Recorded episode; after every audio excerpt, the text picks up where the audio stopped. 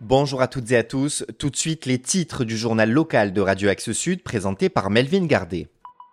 Au sommaire de l'actualité de ce mercredi 11 octobre, les travaux de l'autoroute A69 partiellement suspendus, le maire de Toulouse qui souhaite l'annulation d'un meeting du collectif Palestine Vaincra, mais aussi l'arrivée probable de Tisséo dans six nouvelles communes du département.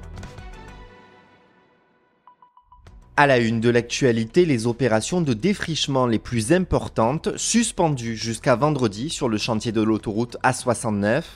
Après l'hospitalisation du militant écologiste Thomas Braille hier matin à Paris en raison d'un malaise suite à ses grèves de la faim et de la soif, le gouvernement a donc annoncé quelques heures plus tard mettre en pause certaines opérations afin, je cite, de permettre un apaisement. Une nouvelle réunion est prévue vendredi entre les élus et les associations concernées par le projet. A noter que Thomas Braille et d'autres militants ont annoncé avoir mis fin à leur grève de la soif suite à cette annonce du ministère des Transports. Et puis ce matin, ce sont d'autres militants écologistes, ceux du collectif Dernière Rénovation, qui ont fait parler d'eux à Toulouse. Cinq d'entre eux ont bloqué l'entrée du Capitole peu avant 8 heures pour alerter en faveur de la rénovation thermique des bâtiments et contre le projet d'A69.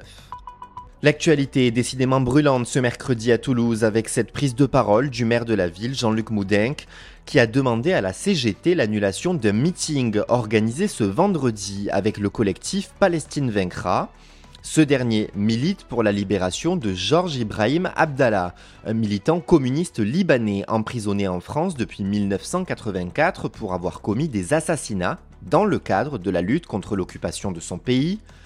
Jean-Luc Moudenc dit se réserver le droit de saisir le préfet si l'organisation syndicale n'annule pas la rencontre.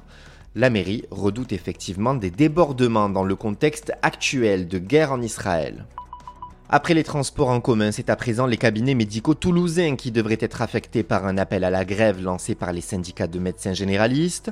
Ce vendredi, un cabinet sur deux devrait rester fermé dans le département de la Haute-Garonne. Les médecins réclament de meilleures conditions de travail et une revalorisation financière.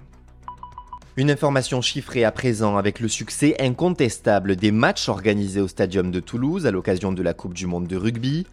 Ainsi, les cinq matchs organisés dans la ville rose ont réuni plus de 158 000 spectateurs, soit une moyenne de 31 600 spectateurs par match. Et puis on apprend dans la dépêche du midi que six nouvelles communes devraient bientôt être desservies par le réseau de transport en commun Tisséo. Legvin, Fontenille, Lévignac, La Serre-Pradère, Méranviel et Saint-Livrade devraient ainsi faire grimper le nombre de communes desservies à 114, en 2025, plus de 20 000 nouveaux habitants pourraient ainsi rejoindre Toulouse en bus. On passe à la météo. Jusqu'à 31 degrés cet après-midi à Toulouse, soit 11 degrés d'écart avec les températures de référence et un ciel toujours aussi dégagé. Il fera encore 23 en début de soirée.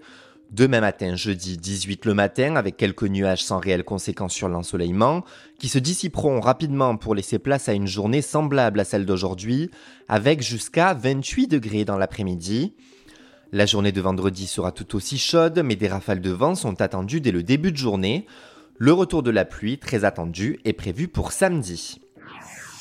Le journal local d'Axe Sud, c'est tous les lundis, mercredis et vendredis à 12h30 et 13h30 sur le 105.1, mais aussi en podcast sur les plateformes de streaming. Bonne journée à vous et à vendredi.